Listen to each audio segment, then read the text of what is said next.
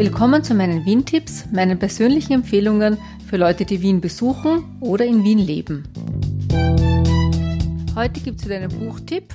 Ich habe gestöbert bei Kindle, welche Bücher es so gibt über Wien. Und da habe ich eins gefunden, das finde ich ganz gut passt zu heute, zum 2. Jänner. Vielleicht hat jemand einen Vorsatz gefasst, nachhaltiger zu leben oder mehr auf Umweltschutz und Klimaschutz zu achten. Und da habe ich eben das Buch gefunden, Lieblingsplätze Wien nachhaltig. Das ist eine Serie im Kmeiner Verlag, die Lieblingsplätze. Da gibt es schon ganz, ganz viele. Ich glaube, über 100 habe ich da gesehen auf der Homepage vom Kmeiner Verlag. Gibt es zu den verschiedensten Städten. Also vor allem habe ich gesehen Deutschland, Österreich, Schweiz auch. Ähm, ja, also zum Beispiel Lieblingsplätze Dresden, Lieblingsplätze Frankfurt, Bern, Südtirol war auch dabei. Es gibt auch so spezielle Bücher wie zum Beispiel Lieblingsplätze für Senioren im Schwarzwald. Und nächstes Jahr erscheinen zwei Bücher, habe ich gesehen, Lieblingsplätze im Weserbergland oder im Salzburger Land. Also es ist teilweise schon recht speziell.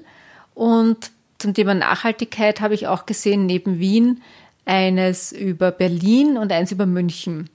Also das würde ich unbedingt lesen, bevor ich mal nach München oder Berlin fahre, weil ich finde, jetzt für Wien, da waren sehr, sehr gute Tipps dabei.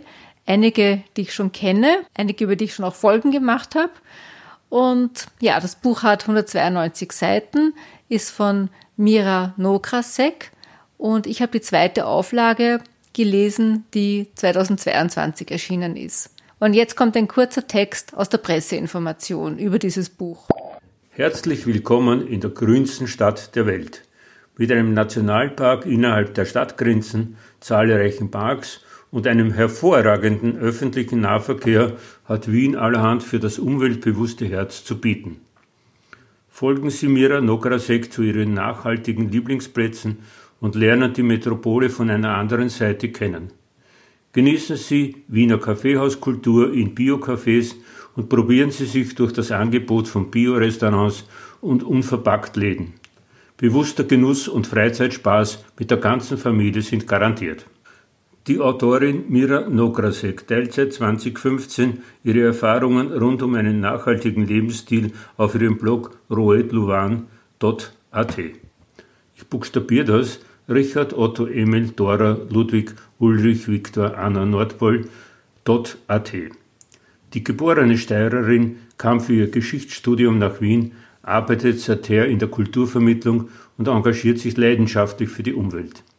In ihrer Freizeit trifft man sie auf Wanderwegen und wie sie sich durch die veganen Speisekarten der Stadt probiert. Themen wie ökologisch und nachhaltig verreisen findet die Wahlwienerin besonders spannend. Wer mehr über sie erfahren möchte, da gibt es ein siebenminütiges Video auf YouTube, wo sie erzählt, wie sie zur Nachhaltigkeit gekommen ist. Also für sie war 2013 nochmal ausschlaggebend diese Katastrophe in Bangladesch, wo eine Textilfirma eingestürzt ist, eine Fabrik, und wo 1100 Näherinnen gestorben sind. Da hat sie dann begonnen, sich mit Fairtrade-Mode und mit Secondhand zu beschäftigen. Dann später ist sie zur Vegetarierin und großteils Veganerin geworden. Und der letzte Punkt, mit dem sie sich beschäftigt, ist die Vermeidung von Müll. Ja, da kann man auf YouTube ihre Stimme hören. Und jetzt zu dem Buch. Es werden insgesamt 90 Orte vorgestellt. Das Buch ist so spiralförmig aufgebaut. Vom ersten Bezirk, zweiter, dritter bis zum neunten, dann 20., 21., 22., 11. und geht so rundherum bis zum 19.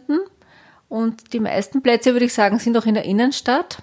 Und es beginnt im ersten Bezirk mit der Simply Row Bakery.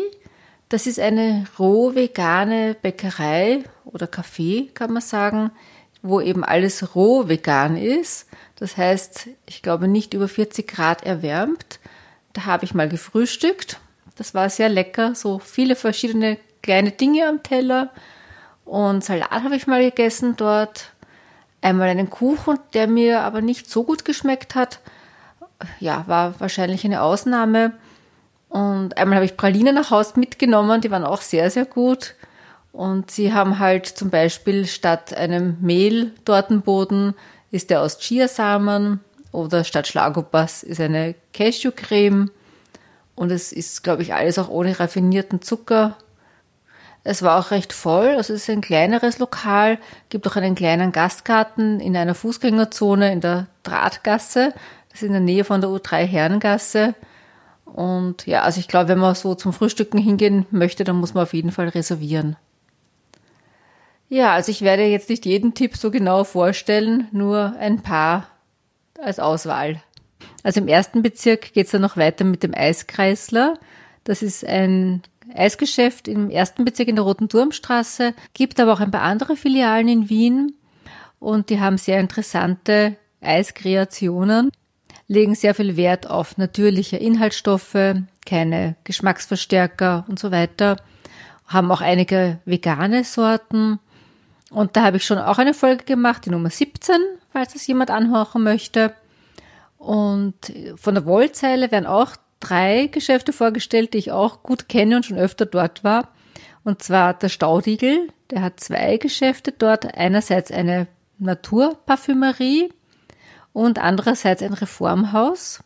Und vor allem im Reformhaus haben wir schon sehr oft eingekauft. Die sind auch sehr hilfsbereit und eben für uns Blinde erklären die sehr viel und, und ja, sehr, sehr angenehm dort. Und ganz in der Nähe noch die Bäckerei Öfferl, die hat mehrere Filialen in Wien und da finde ich am allerbesten die Nusskipferln. Im zweiten Bezirk gibt es auch ein paar interessante Sachen, zum Beispiel die Drogerie Sonnengrün, die kenne ich nicht.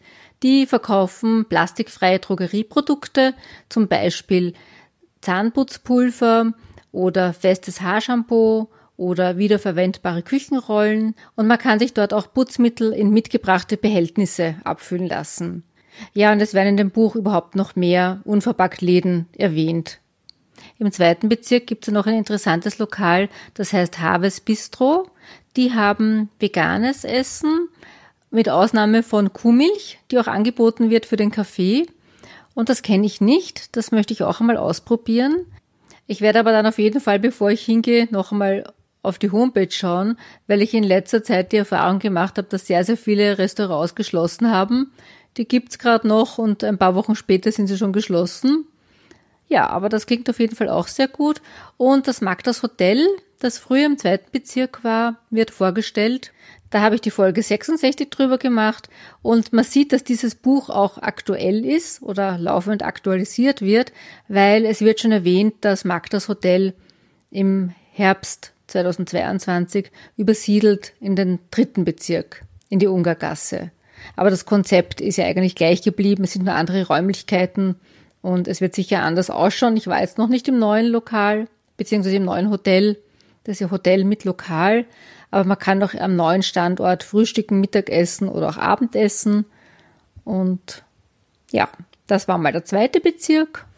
Für den dritten Bezirk möchte ich nur zwei Dinge herausgreifen. Das eine ist die Bäckerei Josefsbrot, eine Biobäckerei, die im dritten Bezirk eine Filiale hat, wo man auch drin sitzen kann und zum Beispiel frühstücken kann.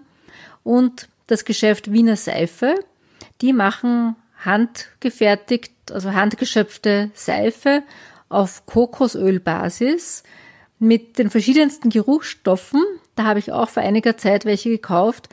Die finde ich riechen auch sehr interessant. Also ich habe zum Beispiel eins mit Minzgeschmack oder Minzgeruch gekauft. Das riecht halt sehr erfrischend. Und auch eins mit Schokoladegeruch. Mir hat's gefallen. Ich finde, es riecht gut. Das Badezimmer riecht dann nach Schokolade. Der Andreas, dem hat's eher nicht so gefallen. Ja, man hat vielleicht nicht so das Gefühl, dass man sauber wird, wenn man sich mit einer Schokoladenseife wäscht. Aber ich find's ganz witzig. Weitere Empfehlungen sind die veganen Burger von Swing Kitchen. Das war bei mir die Folge 99. Die haben uns auch sehr gut geschmeckt. Und dann das Kaffee ausnahmsweise. Das kenne ich nicht. Aber das ist interessant für Menschen mit Unverträglichkeiten. Die haben vegane, glutenfreie, auch weizenfreie und zuckerfreie Produkte. Also Kuchen und ich glaube, einen Mittagstisch gibt's dort auch täglich. Und dann weiter in den siebten Bezirk das Tian Bistro am Spittelberg. Das ist die günstigere Variante von dem Sterne-Lokal Tian im ersten Bezirk. Das war bei mir die Folge 103. Wir haben dort sehr, sehr gut gefrühstückt im Sommer, konnten da auch sehr schön draußen sitzen. Und dann eine Einrichtung im siebten Bezirk, die ich nicht kenne und die aber jetzt momentan geschlossen zu sein scheint, das Dirt Water Café. Das ist eine Hilfsorganisation, die allen Menschen Zugang zu sauberem Trinkwasser und zu Sanitäranlagen ermöglichen möchte. Und die haben ein kleines Café und haben 100 Prozent der Gewinne aus diesem Café verwendet eben für diese Hilfsorganisation. Aber laut Homepage ist bis Ende des Jahres geschlossen und ich weiß jetzt nicht, ob die wieder aufsperren werden. Das ist in der Kandelgasse und das werde ich beobachten, weil das finde ich auch eine sehr interessante Einrichtung. Im neunten Bezirk wird ein Besuch vom alten AKH, vom WUK und vom Café Blue Orange empfohlen. Ja, und jetzt lasse ich einiges aus. Im 21. Bezirk wird dann ein Besuch vom Heurigen empfohlen. Da gibt es einen Heurigen neben dem anderen. Stammersdorf, Strebersdorf, Biesamberg. Und da kann man auch sehr schöne Wanderungen machen. Im 22. Bezirk wird ein Besuch vom Nationalpark Donauauen empfohlen. Da gibt's auch Führungen oder Workshops, kann man aber auch nur so spazieren gehen. Und dann noch im 22. Bezirk bzw. 21. Bezirk übergreifend die Donauinsel. Das war bei mir die Folge 51, die Donauinsel. Im 11. Bezirk interessant finde ich den Bio-Feigenhof, wo man auch Führungen besuchen kann oder auch diverse Feigenprodukte kaufen kann. Und im 10. Bezirk die Schneckenmanufaktur Kuckumuk. Das ist für mich persönlich nichts, weil ich sicher keine Stecken essen werde, aber es ist auch relativ bekannt und recht berühmt und doch was Besonderes. Ich lasse wieder einiges aus. Im 14. Bezirk interessant ist Velobis. Das ist gleichzeitig eine Fahrradwerkstatt und ein Lokal. Das war früher ein Kino, das Gloriette Kino an der Ecke Linzer Straße, Jonstraße. Und das ist in ein paar Jahren eben, ja, ein Lokal. Ich war einmal dort frühstücken die haben zum Beispiel auch so ein afrikanisches Frühstück und ja, nebenan kann man das Fahrrad reparieren lassen oder auch, soviel ich weiß, ein neues kaufen. Und dann im 15. Bezirk das Restaurant Hollerei, ein rein vegetarisches und veganes Lokal. Das war bei mir die Folge 102. Also ich habe schon echt viele Tipps aus diesem Buch selber schon besucht und als Podcast-Folge verwertet, fällt mir auf. Und im 15. Bezirk auch noch interessant der Schwendermarkt und da wird das Geschäft unverschwendet hervorgehoben.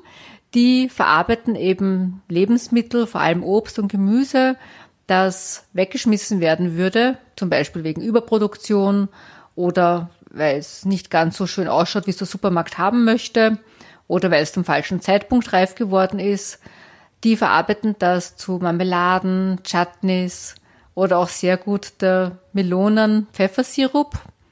Der schmeckt nicht sehr nach Pfeffer, aber vor allem nach Melone, aber wirklich gut. Also Wassermelone, das kann man sich vielleicht nicht so gut vorstellen, aber uns hat sehr gut geschmeckt. So, jetzt sind wir schon fast fertig. Noch ein paar Beispiele für die letzten Bezirke. Im 17. Bezirk das Gasthaus zum Predigtstuhl, im 18. Bezirk der Schwarzenbergpark, der Türkenschanzpark mit verschiedenen Sportmöglichkeiten, also Fußballplätze, Tischtennismöglichkeit, noch andere Sportplätze und im 19. Bezirk der Bio-Bauernhof am Kobenzl, wo es auch Führungen gibt und Workshops, vor allem für Kinder, aber ich glaube nicht nur. Ja, also das war jetzt ein bisschen ein Auszug aus dem Buch. Mir hat das sehr gut gefallen, obwohl ich natürlich schon einiges gekannt habe, aber manches von dem habe ich schon mal gehört gehabt und ist wieder bei mir in Vergessenheit geraten. Und ich denke, es ist vielleicht nicht für den ersten Wien-Besuch geeignet, weil da will man vielleicht mehr so diese großen, bekannten Sehenswürdigkeiten sehen. Aber für den zweiten Besuch auf jeden Fall, wenn man doch an Orte kommt, die jetzt nicht so in jedem Reiseführer stehen. Und sind, finde ich, sehr interessante Sachen dabei, gute Lokale oder auch schöne Spaziergehmöglichkeiten. Und man lernt da Wien ein bisschen von einer anderen Seite kennen. Das war's für heute. Ich würde mich sehr über eine Rückmeldung oder eine Anregung freuen, am besten per E-Mail an claudia.wien-tipps.info. Danke fürs Zuhören, bis zum nächsten Mal.